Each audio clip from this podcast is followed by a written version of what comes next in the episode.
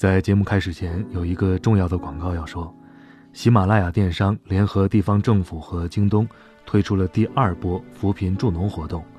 云南文山的苗乡三七，云南楚雄的长茄子，贵州安龙的糯米椒，甘肃庆阳的红富士苹果，安徽砀山的酥梨，江西鄱阳湖的松花皮蛋，几十种特产等待你来带走。点击进度条上红色购物车图标，就可以参与了。一篇文字，一首歌，一种声音，一份私藏。欢迎收听静波频道。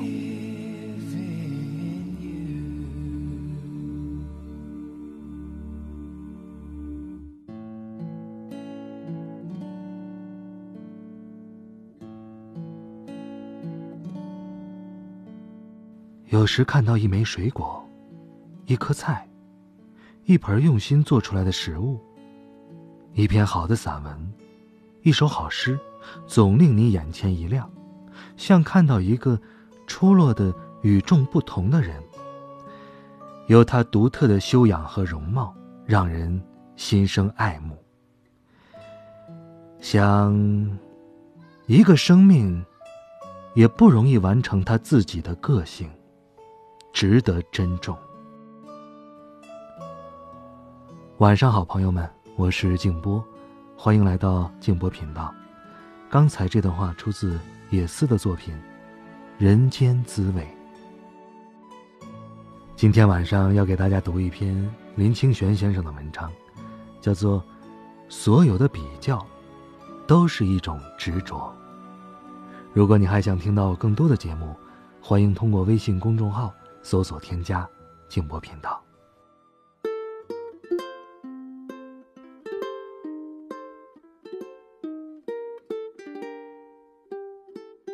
家附近有一单卖油面的小摊子，我平时不太注意。有一回带孩子散步路过，看到生意极好，所有椅子都坐满了人。我和孩子驻足围观，这时。见到卖面的小贩，把油面放进烫面用的竹捞子里，一把塞一个，刹那间就塞了十几把。然后他把叠成长串的竹捞子放进锅里一烫。接着，他以迅雷不及掩耳的速度将十几个碗一字排开，放佐料、盐、味素等等，很快的捞面加汤。十来碗面煮好的过程，还不到五分钟。我和孩子看呆了。更令人赞叹的是，那个煮面的老板还边和顾客聊着闲天儿。在我们从面摊离开的时候，孩子突然抬起头来说：“爸爸，我猜，如果你和卖面的老板比赛卖面，你一定会输的。”对于孩子突如其来的谈话，我感到莞尔，并且立即坦然承认，我一定会输给卖面的人。我说，不只会输，而且会输得很惨。这个世界上，能赢过卖面老板的人，大概也没几个。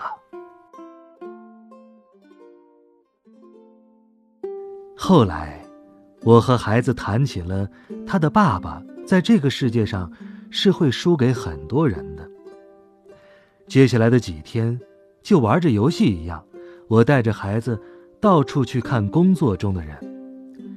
我们在对角的豆浆店看伙计揉面粉做油条，看油条在锅中胀大，而且充满了神秘的美感。我对孩子说。爸爸可比不上那炸油条的人。我们到街角的饺子店，看到山东老乡包饺子，他包饺子就如同变魔术一样，动作轻快，双手一捏，个个饺子大小如一，煮出来晶莹剔透。我对孩子说：“爸爸比不上那包饺子的人。”我们在市场边。看到一个削梨子和芭乐的小贩，他把水果削好切片，包成一袋一袋，准备推到戏院去卖。他削水果的时候，刀子就像长在自己手中，动作又利落又优美。我对孩子说：“爸爸比不上那削水果的人呐。”就在我们放眼这个世界的时候，如果以自我为中心，很可能会以为自己是顶尖人物。一旦我们把狂心歇息下来，用赤子之心来关照，就会发现自己是多渺小。在人群之中，若没有整个市井的护持，我们连吃上一套烧饼油条都成问题呀。这是为什么？连圣贤都感叹说：“吾不如老农，吾不如老仆的缘故。”我们什么时候能看清自己不如人的地方，那就是对生命。有真正信心的时候，看到人们貌似简单、事实上不易的生活动作时，我觉得每一个人都值得给予最大的敬意。努力生活的人们都是可敬佩的，他们不用言语，而以动作表达了对生命的承担。承担是生命里最美的东西。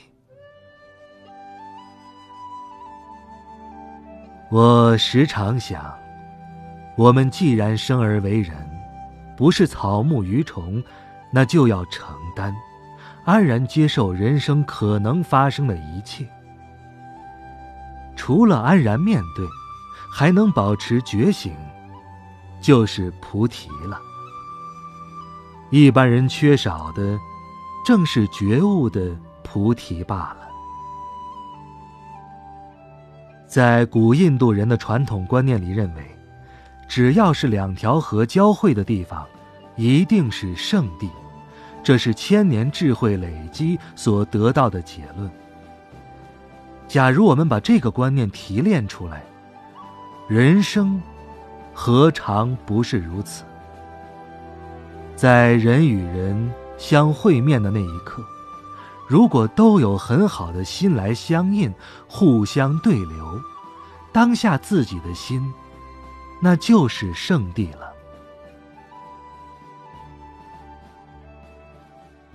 油面摊子是圣地，豆浆店是圣地，水果摊是圣地，到处都是圣地，只是看我们。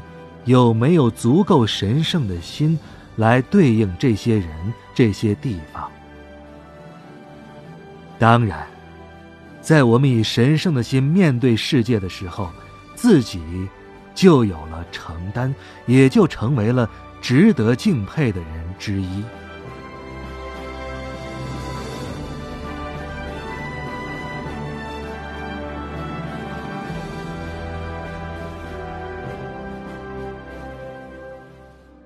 我带着孩子观察了许多地方之后，孩子感到疑惑，他问：“爸爸，那么，你有什么可以比得上别人的呢？”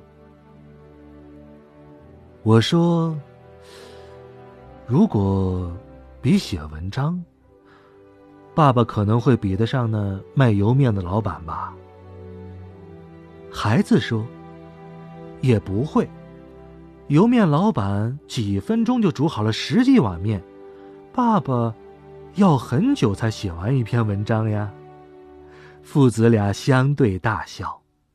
是啊，这世界有什么东西可以相比，又有什么人可以相比呢？事实上，所有的比较都是一种执着。的月光